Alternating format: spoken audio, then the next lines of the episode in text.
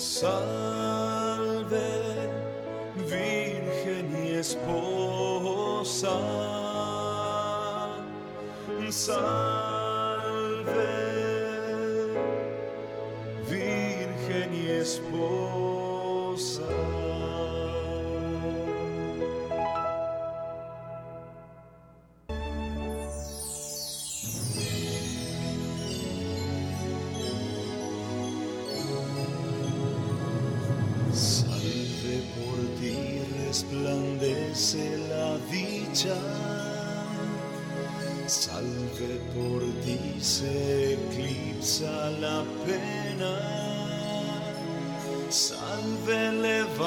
Adán el caído.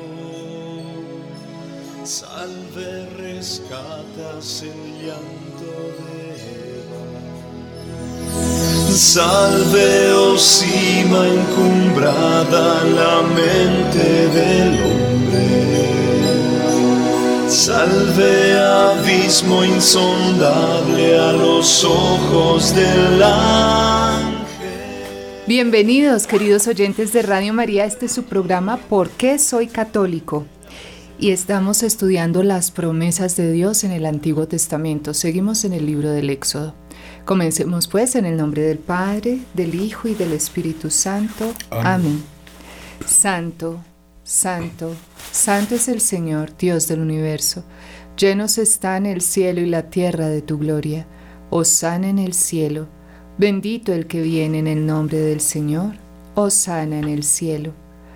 Pedimos al Espíritu Santo que se derrame sobre nosotros para que sea Él enseñándonos a través de estas ondas radiales cuál es la recta interpretación de su palabra. Ven Espíritu Divino, manda, tu luz desde el cielo. Padre amoroso del pobre, don en tus dones espléndido, luz que penetras las almas, fuente del mayor consuelo.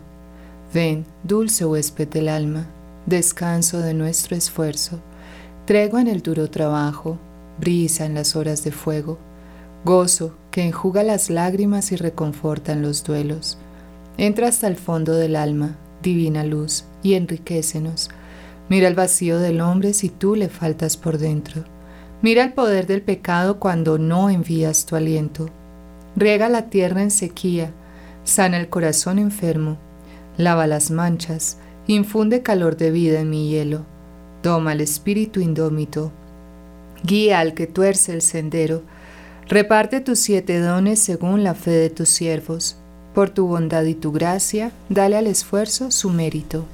Salva al que busca salvarse y danos tu gozo eterno. Amén. Amén. Aleluya. Aleluya.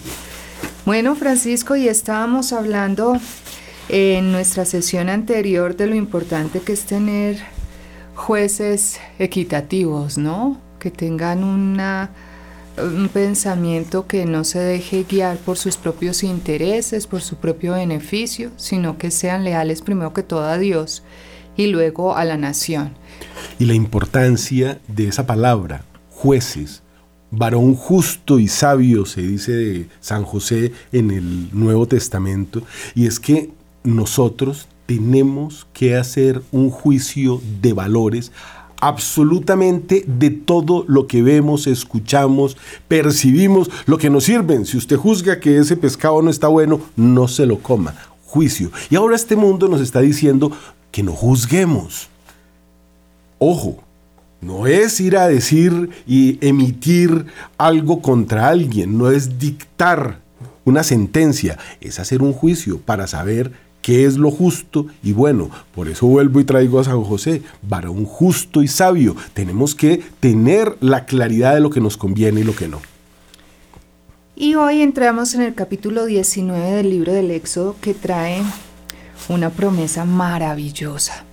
Quiero dar lectura al comienzo de este capítulo 19, donde dice, al tercer mes del éxodo de los israelitas del país de Egipcio, quiere decir que ya llevan tres meses caminando por el desierto.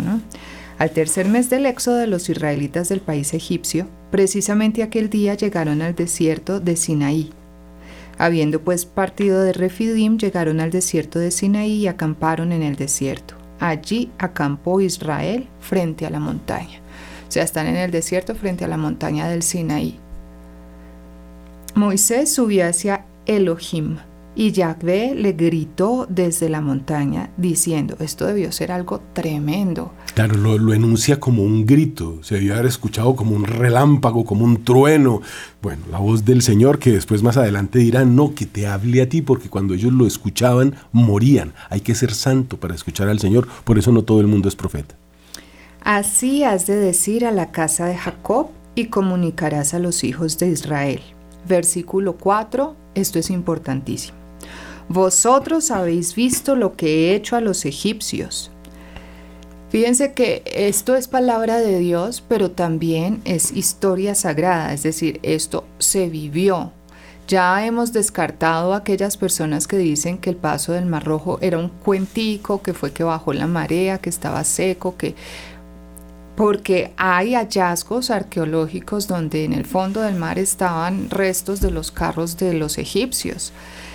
Bien, esto es verdad. Nosotros no estamos leyendo cualquier libro, sino que es la Sagrada Escritura. Dice, habéis visto ¿Cuántos eran el pueblo de Israel en esa época? Es muy interesante porque cuando entraron era solamente la familia de José y podríamos decir que unos empleados, gente allegada. Entonces se habla de 100, de 400, los que entraron. Pero salieron de entre 2 a 3 millones. Por eso es que, ya lo hemos leído, las mujeres hebreas se reproducían de una forma pero maravillosa, era una belleza, al extremo que Faraón mandó a matar a todos los primogénitos. Estamos hablando de entre 2 a 3 millones de personas en un desierto viviendo un milagro enorme y todo un ejército del país más poderoso del mundo, algo de cuenta hoy Estados Unidos o algo así, con todo su ejército, muere bajo ese marro. Una ciudad de 2 millones en Colombia es cuál? Cali, Medellín no es cualquier cosa, es mucha gente. Es mucha gente. Estamos, hablando, de dos millones de testigos del milagro del Mar Rojo. Vosotros habéis visto lo que he hecho a los egipcios. Dos millones, toda una ciudad, toda Medellín, toda Cali, viendo cómo el Señor los saca de Egipto. Efectivamente, eh, y esto lo desarrollamos con mucha calma en su momento, cómo fueron las plagas de terribles, cómo el pueblo Dudaba, tenía miedo, pero al final vio el prodigio, salieron, el mar se abre en dos, a muralla, como una muralla lado y lado, y atraviesan. Y dice el Señor, esto es palabra de Dios, vosotros habéis visto lo que he hecho a los egipcios, porque no solamente se abrió el mar, atravesaron, llegaron a la otra orilla sanos y salvos los, los israelitas, sino que el Señor les trabó las ruedas a los carros les puso todos los impedimentos y cuando iban en la mitad, cierra el mar. Entonces, un momento antes de eso había puesto la columna de fuego para que no pudieran entrar más encima, más cerca del pueblo. Para mantenerlos alejados. Exactamente, entonces da una distancia y cuando el pueblo ya sale y está en tierra firme, la columna pasa al frente, o sea, al otro lado del mar y ahí es cuando entran los egipcios y todo lo que acaban de explicar. Es decir, el Señor sin una flecha sin un arma destruye un ejército, estamos hablando de cuántos, más o menos. Es muy interesante porque ah. estamos, vuelvo y repito, hablando de en su momento el ejército más grande del mundo. Entonces estaban los egipcios, para que nos hagamos una idea, al norte estaban los asirios, al otro lado estaban los fenicios, por allá estaban los griegos, pueblos enormes, y los egipcios les ganaban a todos.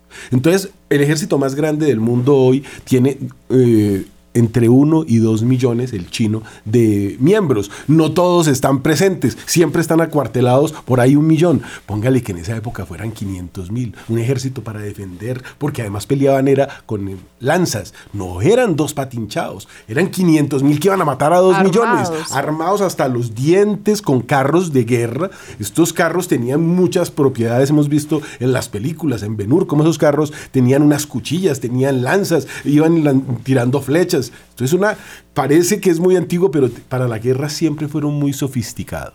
Sin un arma, el Señor destruye un ejército poderosísimo. Y dice el Señor, versículo 4, capítulo 19 del libro del Éxodo, Vosotros habéis visto lo que he hecho a los egipcios y cómo os he transportado sobre las alas de las águilas. ¿Por qué dice el Señor eso? ¿Y cómo os he transportado sobre las alas de las águilas y os he traído a mí?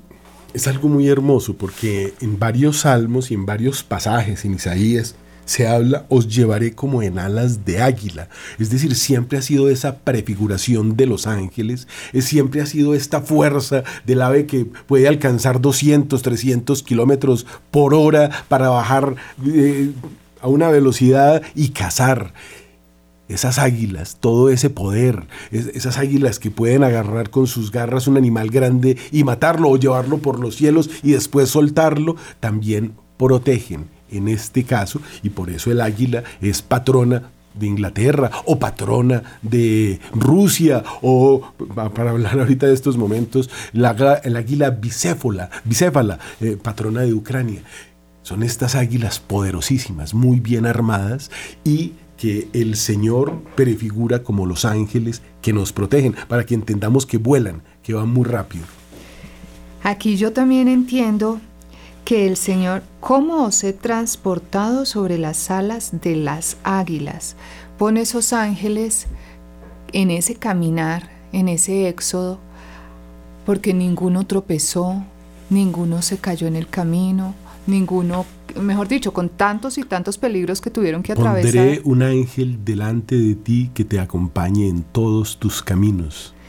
Y os he traído a mí. Entonces el Señor mismo quiere que nosotros veamos cómo el Señor hace maravillas, prodigios. ¿Para qué? Para llevarnos hacia Él. Y os he traído a mí, dice. Ahora bien, versículo 5. Si escucháis atentamente mi voz, ¿puedes repetir eso? Está en otra si versión. Escucháis atentamente mi voz. Y guardaréis mi pacto. Aquí en nuestra dice, si de verdad guardaréis mi voz y guardaréis mi pacto, seréis entre todos los pueblos mi propiedad particular, palabra de Dios, pues mía es toda la tierra. Entonces ahí está la promesa. Estamos hablando de las promesas de Dios en la Sagrada Escritura. Entonces, ¿cuál es la promesa? Primero ustedes vieron hay testigos, cómo acabé con los enemigos, cómo los he transportado sobre las alas de las águilas y os he traído a mí. Ahora bien, si escucháis, dice esta eh, traducción, pero es exactamente lo mismo, si escucháis atentamente mi voz.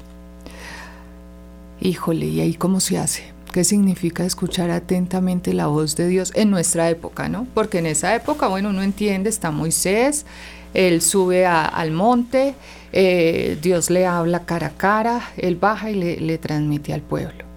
Y pues el pueblo tiene que escuchar la voz de Moisés, ¿cierto? La voz de Moisés, vamos a ver en el capítulo 20, eh, transmite la ley de Dios, o sea, los mandamientos. ¿Será que Dios quiere que ese, si escucháis atentamente mi voz y guardáis mi alianza o mi pacto, Seréis para mí propiedad peculiar entre todos los pueblos porque mía es toda la tierra. ¿Eso significará que nosotros debemos tener un comportamiento especial?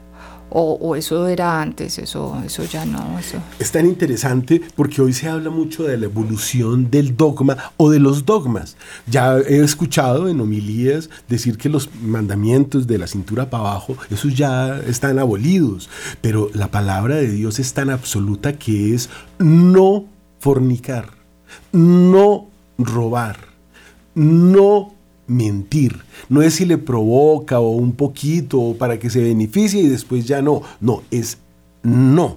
Y la palabra es tan absoluta y es tan radical que significa lo mismo a lo largo de toda la historia. Eso de que tranquilo, no, no deje que su hijo consuma drogas en la calle, dígale que venga y consuma aquí en la casa, que, ahí está más juiciosito y está protegido por la mamá. Es que tampoco puede consumir drogas, es que eso es dañino para las potencias del alma.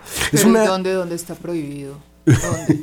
Pero mire qué interesante es, porque tenemos diez mandamientos. Entonces, el primero dice amar a Dios sobre todas las cosas, y el que ama a Dios no destruye la obra de Dios, que es tú mismo. Entonces, cuando vas a consumir drogas, rompiste el primer mandamiento. Y si cogemos los diez mandamientos uno por uno, en cada uno está implícito la destrucción de sí o del otro. Entonces, además, en la Biblia también se habla de todas estas cosas que hacen daño. Cuando, por ejemplo, eh, le prohíbe cortarse el cabello a y esto es un ejemplo muy interesante porque es un ángel el que le dice directamente a la mamá de un juez y será juez que no reyes. Dios quiere jueces y no reyes.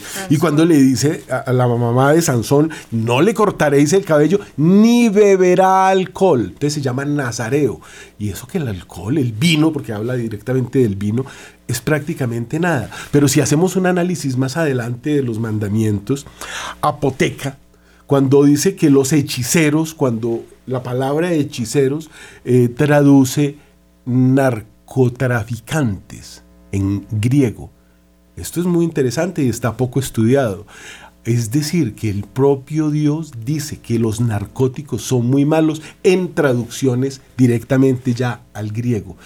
Ahorita les voy a eh, traer un texto para explicarlo mejor, pero Dios lo ha dicho. Porque lo primero que se me vino a la cabeza con eso que usted acaba de explicar es, eh, está de moda tomar yaje Colombia se convirtió en un destino. Al Amazonas y, y, pues probar ese tipo de cosas, ese sería como un narcótico. Aplica en esta parte de hechicero, fue la palabra que usted usó. Entonces, eh, eh, eh, son hechiceros todos aquellos que hacen cosas incorrectas utilizando las cosas de la naturaleza, pero también los que promueven el consumo. Y en la Biblia, de una forma muy clara, se habla de esos hechiceros o narcotraficantes. Ya les voy, estoy buscando el versículo exacto y se los explico con mayor profundidad. Bien, dice, vosotros habéis visto lo que he hecho a los egipcios y cómo os he transportado sobre las alas de las águilas y os he traído a mí. Ahora bien, si escucháis atentamente mi voz y guardáis mi alianza, seréis para mí propiedad peculiar entre todos los pueblos, porque mía es toda la tierra. Es decir, es una promesa a unas personas que son escogidas para ser especialmente privilegiados por Dios. Pero tienen que cumplir dos cosas, dice, escuchar atentamente la voz de Dios. Nosotros podemos en nuestra época escuchar atentamente la voz de Dios. Para esto hay que estar alertas. Hermanos míos, hijos de Dios, no podemos irnos detrás de otro pastor, tenemos que tener tan entrenado nuestro oído que cuando el impostor llegue vestido de pastor y trate de imitar su voz, aunque sea una muy buena imitación, reconozcamos que esa no es, que nos están engañando. ¿Por qué? Porque conocemos perfectamente, primero que todo, la palabra de Dios escuchar atentamente. Es que fíjense que no dice si escucháis mi voz, sino si escucháis atentamente. Quiere decir con mucha atención, no por ahí desprevenidos, no por ahí despistados, no por ahí como a veces andamos medio dormidos, como que me entró pero no me entró y entonces yo fui hoy a misa pero ya no me acuerdo de cuál fue el evangelio y no, no, no, no si escucháis atentamente mi voz. Quiere decir que es un llamado a estudiar las Sagradas Escrituras y yo vuelvo a repetir porque en este programa, en el transcurso del tiempo que hemos tenido, hemos hablado del texto bíblico eh, verdadero porque está falsificada la Biblia. Hay Biblias protestantes a las cuales les han recortado versículos, hay Biblias protestantes en las cuales les han recortado libros. Hay Biblias queer, es decir, Biblias escritas con un lenguaje directamente dirigido a los homosexuales. Y estamos en una etapa de la formación. En las que, eh, por ejemplo, en la parábola de los talentos que nuestro Señor habla, ya, ya no son talentos, sino que son millones. Entonces, mucho cuidado porque hay que escuchar atentamente. Esa Biblia que se llama latinoamericana, por ejemplo, en la parte donde se habla de bienaventurados los pobres, los pobres de espíritu, dicen lo que tienen espíritu de pobres, como si la pobreza fuera una virtud. Y tenemos que acordarnos que en la Biblia no solo Moisés era riquísimo, tenía el poder suficiente como para enfrentarse al rey de Sodoma, también Abraham, o sea, eran hombres riquísimos, no más Lázaro, este era un descendiente de los antiguos reyes y así a lo largo de toda la historia. Entonces no es la riqueza, sino lo que existe con idolatría detrás de esa riqueza. Y eh, lo que decíamos que es muy interesante de lo que sucede en esta nueva parte de lo que está explicando Dios, dice Straubinger que el omnipotente elige al pueblo de Israel y lo declara propiedad particular suya y lo constituye como reino de sacerdotes y, nación santa. Es el sentido del pacto de Sinaí separar a Israel de todos los demás pueblos. Fíjese que lo mismo hace no solo con Israel, sino lo mismo hizo con Abraham, lo mismo hizo con Moisés. Usted no se puede quedar donde hay el vicio, donde tiene la costumbre de tener leyes impías como si fueran cosas normales. Eso hizo San Benito, se tuvo que ir, pues padre de Europa es San Benito. Tenemos entonces que escuchar atentamente la voz de Dios y guardar la alianza. ¿Cuál es la alianza? ¿En qué consiste ese pacto? Nosotros hemos venido estudiando eso desde el libro del Génesis, cuando vimos las promesas de Dios en ese, en ese libro. Eh, volvemos a retomar Génesis 17, 1, 14. Dice, siendo Abraham de 99 años, se le apareció Yahvé y le dijo, yo soy el Shaddai Anda en mi presencia y sé perfecto. Yo haré contigo mi alianza y te multiplicaré muy grandemente. He aquí mi pacto contigo. Serás padre de una muchedumbre de pueblos, y ya no te llamarás Abraham, sino Abraham, porque yo te haré padre de una muchedumbre de pueblos. Te acrecentaré muy mucho, y te daré pueblos y saldrán de ti reyes.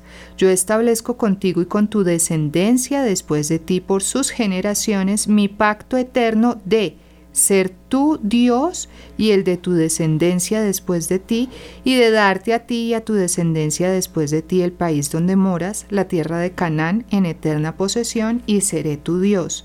Tú de tu parte guarda mi pacto, tú y tu descendencia después de ti por sus generaciones. Este es mi pacto que guardaréis entre mí y vosotros y entre la descendencia después de ti. Circuncidad todo varón, circuncidad la carne de vuestro prepucio, y esa será la señal del pacto entre mí y vosotros. A los ocho días de nacido todo varón será circuncidado en vuestra descendencia, ya sea el nacido en casa o comprado por plata a algún extranjero que no es de tu estirpe. Todos tanto los criados en casa como los comprados se circuncidarán y llevaréis en vuestra carne la señal de mi pacto por siempre. Y el incircunciso que no circuncidare la carne de su prepucio será borrado de su pueblo, rompió mi pacto. Bueno, quiere decir que Dios transforma a Abraham de un hombre sin descendencia en uno con una muchedumbre de pueblos y por eso le cambia el nombre, y por su parte él debe andar en su presencia y ser perfecto. Y el pacto eterno es que Dios es el Dios de Abraham y de su, descendencia. Pero ¿qué pasa? Así estén circuncidados eh, y Dios no es su Dios y se ponen a adorar a otros dioses, es decir, a los demonios, porque ya hemos demostrado que no existen más dioses, que Dios es el único Dios verdadero, entonces rompen el pacto. En el momento en que el ser humano rompe el pacto, pues ya esa alianza está quebrada. También promete darle la tierra de Canaán en eterna posesión, pero él y su descendencia debe guardar el pacto. Y esta tierra prometida para nosotros sabemos que es una tierra que emana leche y miel, es decir, es el cielo, es la Jerusalén celestial. De esto ya habíamos hablado. Eh, la alianza de los judíos se rompió en el momento en que dejaron de seguir al Dios de Abraham, que es nuestro Dios uno y trino. Y la señal del pacto, es decir, que ellos sigan circuncidándose, no quiere decir que haya pacto, porque por más que se circunciden, si no siguen a Jesús, que es el Dios verdadero, que es el Hijo del Padre Celestial que se le manifestó a Abraham, entonces eh, no hay pacto. Nosotros tenemos que seguir al Dios verdadero. En eso consiste esta promesa. ¿Cuál es la promesa? Si ustedes escuchan atentamente la voz de Dios y guardan este pacto, es decir, de que yo sea su Dios y ustedes sean mi pueblo, dice lo que decía Francisco, seréis para mí propiedad peculiar entre todos los pueblos porque mía es toda la tierra mas vosotros constituiréis para mí un reino de sacerdotes y una nación santa. Eh, mire esto, esta sociedad ¿qué hace? Dios dice, guardaréis mi pacto. ¿Qué hacemos nosotros? Rompemos los mandamientos y decimos, hay una evolución del dogma los pecados de la cintura para abajo ya no son pecado. Se puede robar, pero poquito. Es decir, a los diez mandamientos anteponemos, por ahí hay uno que era sacerdote y dice, gocemos aquí porque después, quién sabe. Tú sabes, ¿no? Tú sabes. Dios mío, está burlando de Dios. Seréis entre todos los pueblos mi propiedad particular. A lo que nosotros respondemos viviendo una nueva forma de panteísmo. Ahí están los dioses olímpicos, ahí están los ídolos que todo el mundo adora y compran el perfume del ídolo y compran la ropa del ídolo y pagan unas entradas carísimas por ir a ver al ídolo y van detrás del ídolo a todos los países porque hay un mundial de ídolos. Y lo que gritan cuando el ídolo le pega una patada al pedazo de cuero es el nombre de un demonio para que lo tengan presente. Y después el Señor dice, pues mía es toda la tierra, a lo que el hombre responde que la tierra y toda la creación se hizo sola. Esto está haciendo el hombre y seréis para mí un reino de sacerdotes, a lo que la sociedad moderna responde practicando el ocultismo. En Estados Unidos ahora la Wicca es religión de Estado. Allá hay iglesias satánicas que reciben plata del Estado, dinero del Estado para promover las escuelas de Satán After School. Eso están enseñando hoy. Ayer hubo una presentación, una exposición de Satanás, como si estuvieran hablando de la exposición del Santísimo. Unas cosas que uno dice en plena Navidad haciendo las barbaridades y después dice el Señor, porque dice, guardaréis mi pacto, seréis entre todos los pueblos mi propiedad, mía es toda la tierra y ya les desglosé todo esto y después dice, y seréis una nación santa, una nación santa que aprueba leyes impías, una nación que mata a los niños en el vientre de la madre, que mata a los viejitos porque les estorban sin permiso de los padres. Ojo con ir a llegar usted a un hospital con una persona mayor porque se le muere. La eutanasia y de todas las filias ahora están permitidas. Y en la Biblia, en Apocalipsis 28, que era lo que les quería contar, dice los cobardes, los infieles, los abominables, los homicidas, los fornicadores y los hechiceros Hechicero traduce narcotraficante en griego. Los idólatras y todos los embusteros tendrán su parte en el estanque que arde con fuego y azufre, que es la segunda muerte. Apocalipsis 21.8. El término hechiceros, utilizado en el capítulo 21, corresponde al vocablo griego que significa medicamento, droga, fármaco. Esa también es una forma de idolatría. Los narcotraficantes no entrarán en el reino de los cielos, dice Apocalipsis 8, 28. todo esto tiene una actualidad tremenda porque podríamos decir entonces que eso está también dentro de lo que se inocula en el cuerpo porque es un conocimiento de la mm, ciencia superior Entró aquí, qué pena interrumpo, porque en estos días llegó un médico, me estaba explicando lo que es el cáncer y cómo tienen que aplicarle a los pacientes de cáncer una molécula que baja toda la voluntad para que se dejen hacer la quimioterapia, porque la quimioterapia el cuerpo siente que lo están matando y de hecho lo están matando. Entonces tienen que aplicarle unas cosas terribles. Es una droga peor que cualquiera que usted conozca. Baja la voluntad. Usted queda a merced de la voluntad de esa persona que lo está tratando. Entonces vemos cómo la ciencia pues está implicada en todo esto que, puede sonar eh, exagerado, pero es cierto, porque están utilizando todo este conocimiento de la naturaleza para hechizar de cierta forma a través de la misma naturaleza eh, pues a las personas utilizando utilizando todas las cosas en contra de las almas. Y también pensaba yo lo grave que es, es que, es que Dios dice, guarden mi alianza y escuchen mi voz. Y vamos nosotros a, adorar a la, a la, Madre Tierra, porque es que ya, o sea, ya ni siquiera es hermana, como le decía San Francisco, a la Tierra, porque somos todos criaturas, sino que pasó a ser madre y, y, de ella depende todo, como si Dios no existiera. Es que es imposible el retroceso que estamos dando. O sea, deliberadamente a través de mucha, eh, también digo yo, pues la televisión y de mucha propaganda, estamos volviendo a los dioses del Olimpo, usted los mencionaba, y los dioses griegos, y dice uno, Dios mío, ¿qué está pasando? ¿Por qué nos estamos alejando de Dios? ¿Por qué no podemos guardar ese pacto y por qué no podemos escuchar la voz de Dios? ¿Qué nos lo impide? Entonces yo los invito, queridos oyentes, a que estas promesas son para nosotros grandiosas, pero tenemos que ser fieles a Dios, es lo único que nos pide. Escuchen mi voz atentamente, o sea, esté pendiente de lo que yo le estoy diciendo y yo le estoy hablando siempre a través de la Sagrada Escritura y a través de los mandamientos. A través en la Santa Iglesia Católica tenemos el magisterio, tenemos la tradición, es decir, los santos padres ya nos han dado la recta interpretación de la Sagrada Escritura. No tenemos que ir nosotros a inventar nada.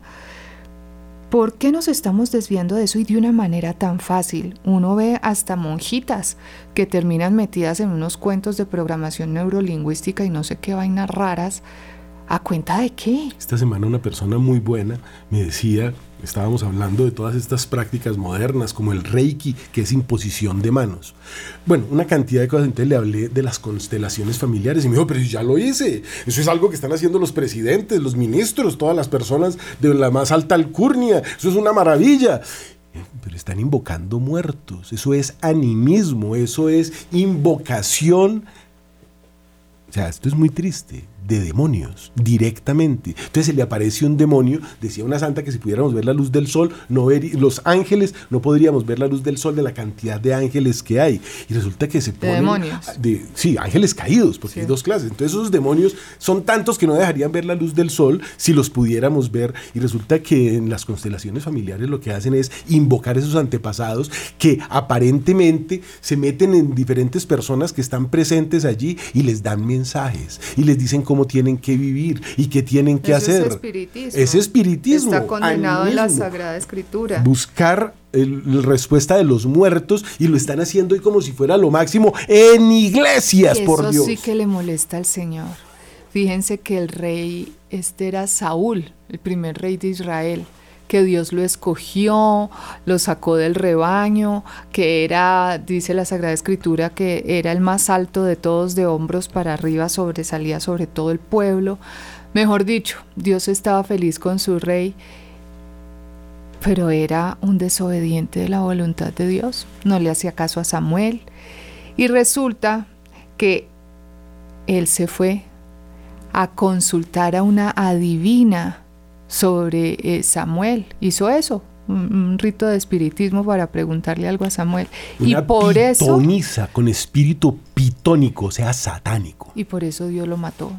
Lo dejó perder en una guerra y de qué manera y se acabó toda su descendencia. Y recordemos cómo surge los el pueblo le dijo a Dios, no queremos jueces, queremos un rey. Y le rogaron y Dios dijo, no, les va a tiranizar, no importa. Les va a quitar las tierras, no importa. Se va a quedar con las mujeres más lindas, no importa. Les va a poner impuestos, no importa, queremos un rey. Y les dio su rey. Y escogió al mejor del pueblo. Y le dio todos los dones y carismas. Y ese fue y buscó una bruja. Primer rey. Hubo solo tres reyes en Israel, tengamos eso bien presente. David el que le siguió, que es una maravilla, el rey David, lo máximo un asesino, ahí está Urias. Para el que me quiera preguntar cómo murió Urias, lo mandó a matar. Y después le sigue su hijo Salomón, el más sabio de todos. Pero, pero bueno, todos tenemos historia de, pecado, pero también él pidió perdón, ¿no? Sí, claro. Por eso el rey David es grande eh, a los ojos pues, de, de, Dios.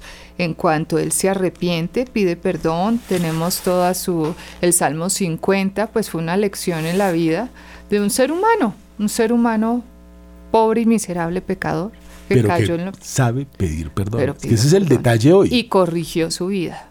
Porque pidió perdón hacer el propósito de enmienda, reparar, todo lo que nosotros prometemos que vamos a hacer cuando confesamos nuestros pecados para poder comulgar. Pero ahora es que ni siquiera se confiesan. Van y hacen fila y el confesionario desocupado y no dice, ve tan bueno, esto está lleno de santos. Hay algo que es importantísimo cuando hablamos del reino de sacerdotes. Esto es muy lindo. Reino donde todos los ciudadanos estén consagrados al servicio de Dios de un modo especial. Esto es la Iglesia Católica, un reino de sacerdotes. Sabemos que todos los bautizados somos sacerdotes, profetas y reyes por el bautismo. Es decir, somos, pertenecemos a este reino de sacerdotes que estamos al servicio, consagrados a Dios de manera especial. Pero ahí sí, como decía un alma privilegiada, nobleza obliga. Quiere decir que usted no es cualquier plebeyo, hijo de Dios que me está escuchando. Usted no es cualquier caído de los palotes, como decía una profesora mía hace muchos años. Usted es un hijo de Dios y tiene que comportarse como tal tiene un título real. No lo patee, no se lo entregue a los cerdos. Usted vale la sangre de Cristo, usted vale la sangre del Hijo de Dios. Es grandioso.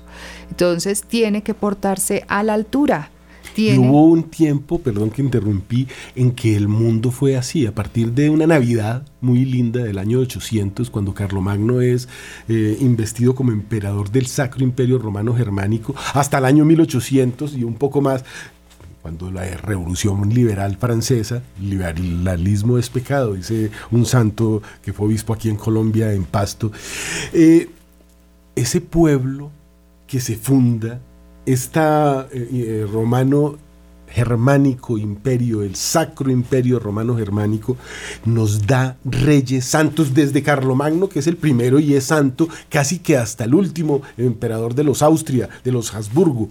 Reyes santos, nación santa. Ese es el sentido del pacto de Sinaí, que haya una nación santa. Que es que eso es el oscurantismo, que eso es la Edad Media. No, señor todo lo que se desarrolló en conocimiento se desarrolló ahí. Después vino Napoleón y se robó todos los conocimientos, hasta los hospitales los robó y ahora ya quieren quitarle hasta el derecho a que haya medicina, que era gratis y la impartía la iglesia. Y usted ve el rey San Fernando y ve la reina santos, reyes y reinas santas. Hubo un tiempo, el milenio, donde hubo todas esas personas que fueron antorcha de fe entre las naciones y que tuvieron ese carácter sacerdotal, no solamente los sacerdotes y obispos, sino los mismos reyes, y tuvieron esa existencia nacional con un sentido ilimitado. Es decir, cuando ellos reconocieron a Dios como rey, solo a Dios, que es un Dios celoso, dice Zacarías. Esa nación santa debería ser Colombia. Debería ser el mundo entero donde hay católicos. Pero yo veo cada vez más que esa nación santa está haciendo lo que hacía el pueblo de Israel. Porque vamos a ver más adelante que el pueblo acepta todo lo que Dios le dice. Inicialmente tiene mucho ánimo, está decidido a seguir a Dios y sí, vamos con el Señor porque Él ha hecho este prodigio. Hombre, pues fueron los que vieron el prodigio, la maravilla de Dios. Pero después se va enfriando la fe. Y llegó el Internet. Y llega, no, no, no, llega, llega el momento en que eh, a tal punto que la nación santa comienza a hacer lo que los pueblos anteriores a ellos hacían en esos lugares, sacrificar a sus hijos a los demonios, el aborto, Fíjense cómo es de actual esto.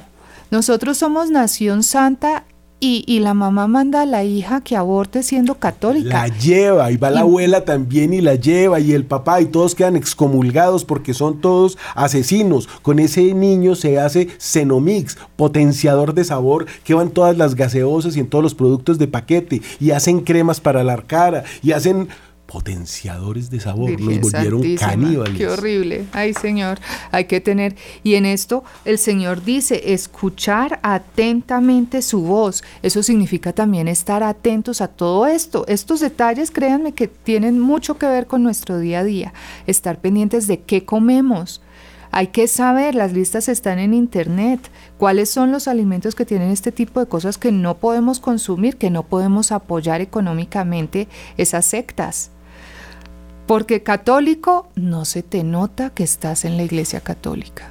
Inclusive lo que decía yo, religiosos, sacerdotes, supuestamente del Dios vivo que están ahora haciendo ocultismo. ¿A qué jugamos? El furor de la ira divina, eso ya lo vimos en las copas de la ira, y en las plagas del Éxodo y del Apocalipsis, se derrama y ese momento llega implacable. Es el momento de pedir perdón. Si usted, querido oyente, es un sacerdote y ha estado en cosas raras, confiésese, pida perdón, repare y vuelva a su primer amor a Dios. Tiene este momento, no hay otro, porque la vida es corta, el tiempo se nos acaba.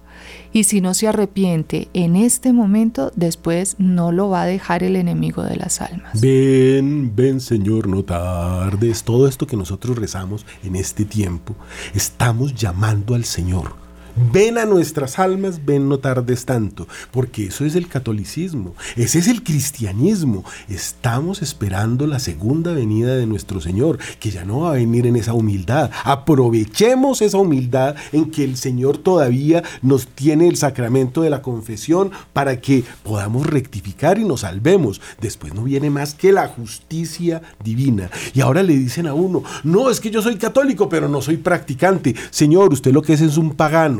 No, es que yo soy muy espiritual, pero es que a mí no me gusta ir a misa. Señor, usted está condenado. No hay salvación fuera de la iglesia católica. Esto es un hecho, eso dice el catecismo, catecismo mayor de San Pío X.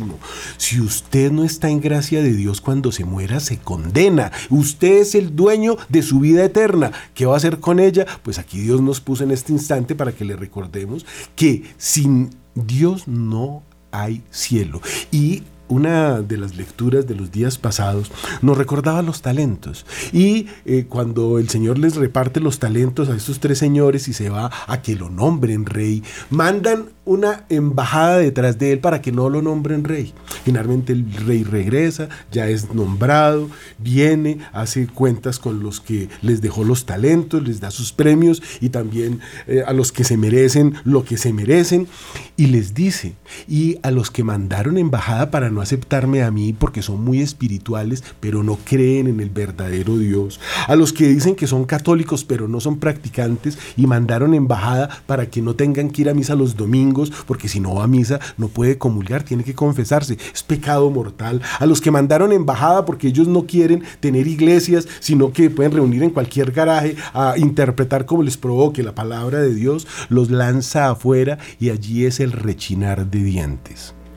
Sí, la justicia viene porque viene, por eso em, aprovechemos el momento para hacer esa nación santa. Fíjense que si el católico, limitémonos únicamente a, Colombia, a Colombia, porque estamos en el mundo entero, los católicos estamos en el mundo entero, pero si todo el país católico viviera bien su fe, sería muy distinto el país, sería muy distinto el gobierno sería muy distinto todo. Por eso, ¿qué tenemos que hacer? Vivir nuestra fe y ser esa nación santa. El Señor después de estas palabras le dice a Moisés que haga que el pueblo se santifique porque Él mismo en persona les va a hablar. Les va a decir todas estas cosas y luego pues vienen los mandamientos, ¿no? El decálogo. Hagamos de cuenta que nos lo está diciendo a nosotros hoy. Fíjense que eh, estamos en un momento de la historia en que viene el Señor, viene como niño en, la Navidad, ese, ese, pequeño bebé, pero santifiquémonos en, ese tiempo de adviento penitencial, de preparación para la venida del Señor, hacer una buena confesión de vida hacer un buen acto de penitencia, sacrificio, es que ya no queremos renunciar a nada. Renunciemos a lo que nos pide la carne, los sentidos, los ojos. Yo quiero ver televisión cuantas horas quiera, yo quiero comer lo que quiera y bien rico, y yo quiero, yo quiero, yo quiero. No, haga un sacrificio por amor a Dios, por amor al sacrificio que hizo Dios haciéndose hombre, limitándose a sí mismo y de qué manera.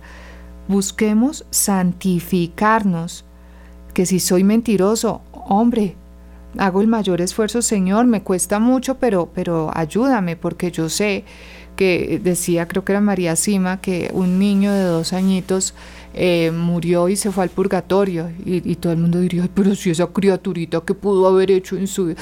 Mentiras, decía, aprendió a hablar y a decir mentiras. Y entonces la pena en el purgatorio eran alfileres en su lengua. Porque con lo que uno peque así va a ser pues purificado Gracias a Dios el niño se salvó, pero, pero tiene, tiene que purificarse para poder entrar al cielo. Es mucho mejor que nos purifiquemos en esta tierra que en el purgatorio. Y después vienen y dicen, no, póngalo a hibernar para que no sufra. Póngale las drogas esas de las que hablábamos ahora, que son tan terribles, que bajan la voluntad y que ya no permiten que haya dolor para que no sufra. Y ese sufrimiento del que está en el lecho, arrepintiéndose y recibiendo los sacramentos y rogando por toda su familia, es la que va a salvar la familia, porque es que un instante en el purgatorio, ya hemos contado aquí las historias de unos obispos que se pusieron de acuerdo, el primero que se muriera, el otro le haría una misa rápidamente para que pudiera entrar al cielo, porque el purgatorio es lo más terrible que puede existir. Y estaba en la misa el padre porque su amigo se murió y se apareció el otro echando humo y le dijo, ¿cómo puedes haber incumplido? Estuve 100 años en ese purgatorio sufriendo.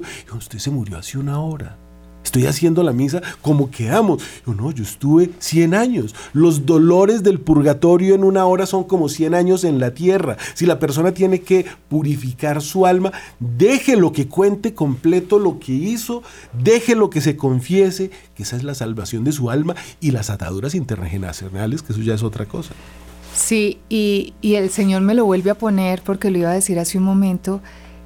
Rezar por el sacerdote con el que nos vamos a confesar, y fijarnos que nos dé la absolución. La que es. Es muy triste tener que decir esto, pero queridos hermanos, hay que estar atentos, dice el Señor, escuchar atentamente mi voz, entonces estar despiertos, estar atentos en todo. Hay sacerdotes que no están dando la absolución. Ven paz. No, Señor. Ego te absolvo in nomine Patri et Filio et Espíritu Santo en el nombre de Dios. El sacerdote en persona Cristo tiene una fórmula. Si la fórmula no se dice, usted no quedó, imagínese lo que estoy diciendo, no quedó absuelto. Sí, hay que estar despiertos, no caer en esas trampas de...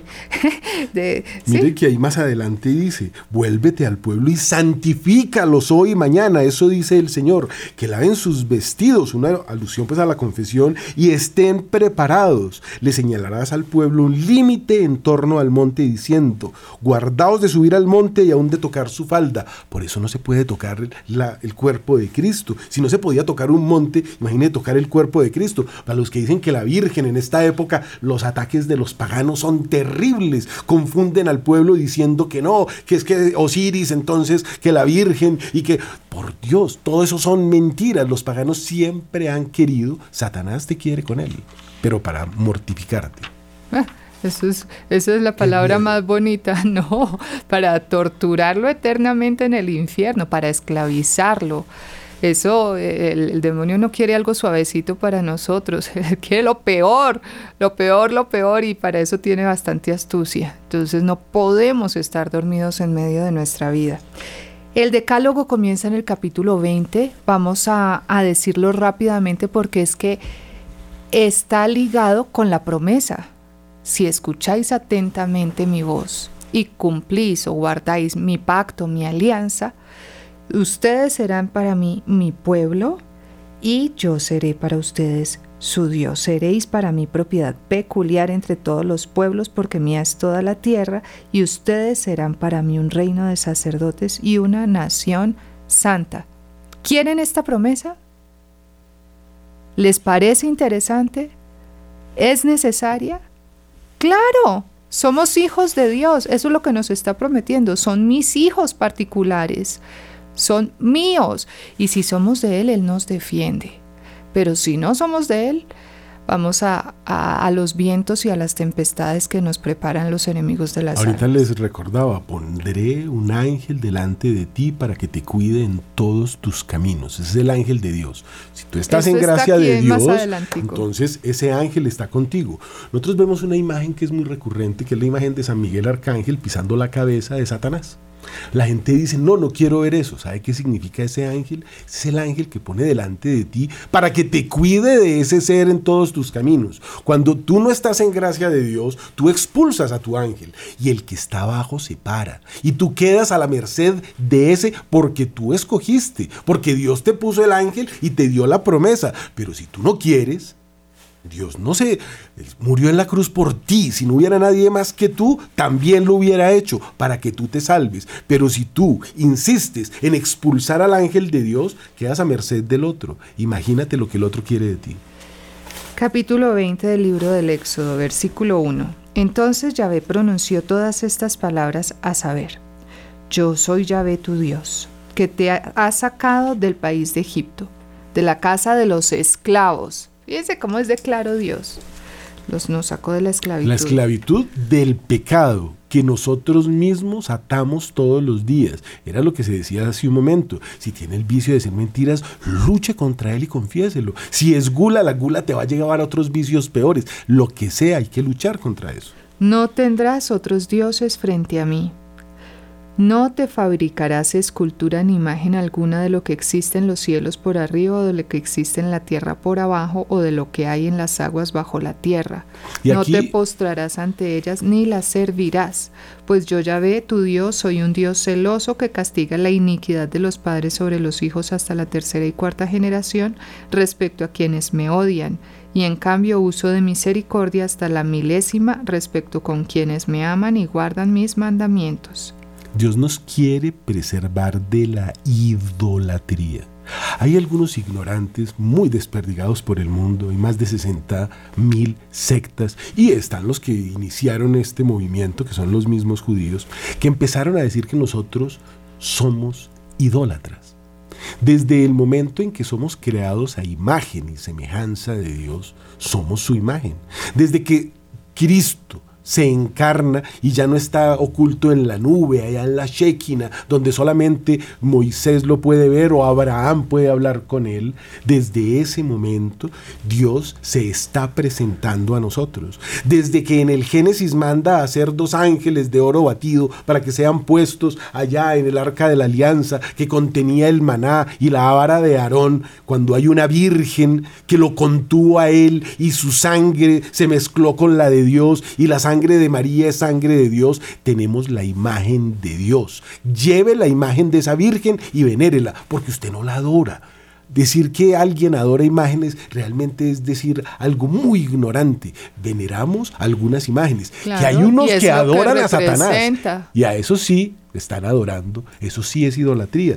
Pero nosotros no adoramos imágenes nunca. Jamás. No, el católico no adora una imagen. Nosotros tenemos imágenes de la Virgen porque se ha aparecido en distintas partes. Eh, recordábamos la Virgen de Guadalupe, que ella misma se apareció, se pintó en la, en la tilma de Juan Diego de una manera maravillosa, donde se explica que es virgen y embarazada al mismo tiempo. O sea que esa tilma no la pintó nadie. Nadie, pues la Virgen. Ella la pintó la Virgen, que es una persona. Mire qué interesante, y parece que lo mismo pasa aquí en Colombia con la Virgen de Chiquinquirá. Que se renovó. que se exacto tenemos distintas advocaciones, apariciones de Nuestra Señora y las cargamos en el bolsillo como cargamos la foto de la mamá para recordarla, para amarla, pero nunca para adorar. Jamás. Nosotros adoramos al único Dios verdadero. Pero si ustedes le dan una recta interpretación a este, a este mandamiento, que está en el versículo 4 del libro eh, del Éxodo capítulo 20, dice, no te fabricarás escultura.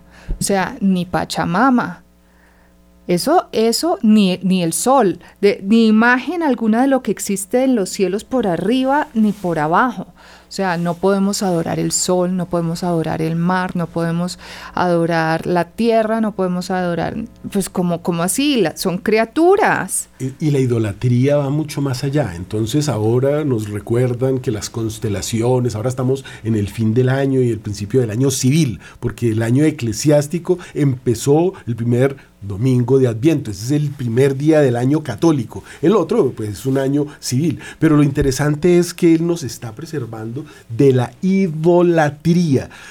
Entonces, ¿cómo idolatra usted que porque las constelaciones se mueven, entonces eso es Dios? No, eso es una criatura de Dios. Y el billetico que lleva en el bolsillo el pastor con la imagen de no sé quién, que lo recorte porque esa imagen no le conviene.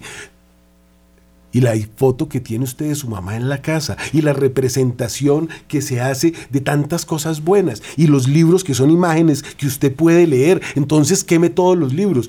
Eso ya pasó. Eso es la destrucción o iconoclastia que llevaron a cabo en el mundo, empezaron una guerra que llamó la los 30 años, después otra de 100 años, después ahora están reevangelizando el mundo, pero que lo hagan entonces como es y dejen de adorarse a sí mismos.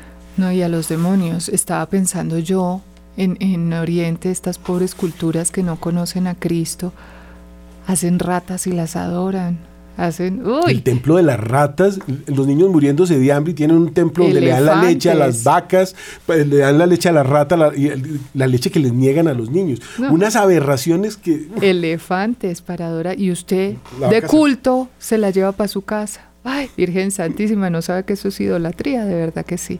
Bueno, se nos ha agotado el tiempo. Le damos gracias a Dios por este momentico que nos regaló. Los invito a seguir leyendo la Sagrada Escritura.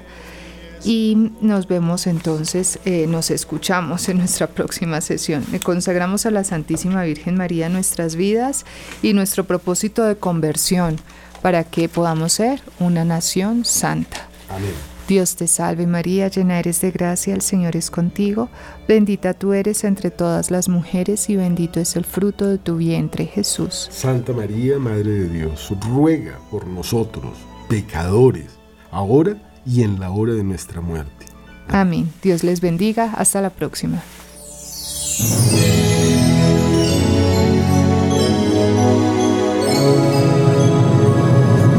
Salve Azucena de intacta belleza, salve corona de noble firmeza, salve la suerte futura revela.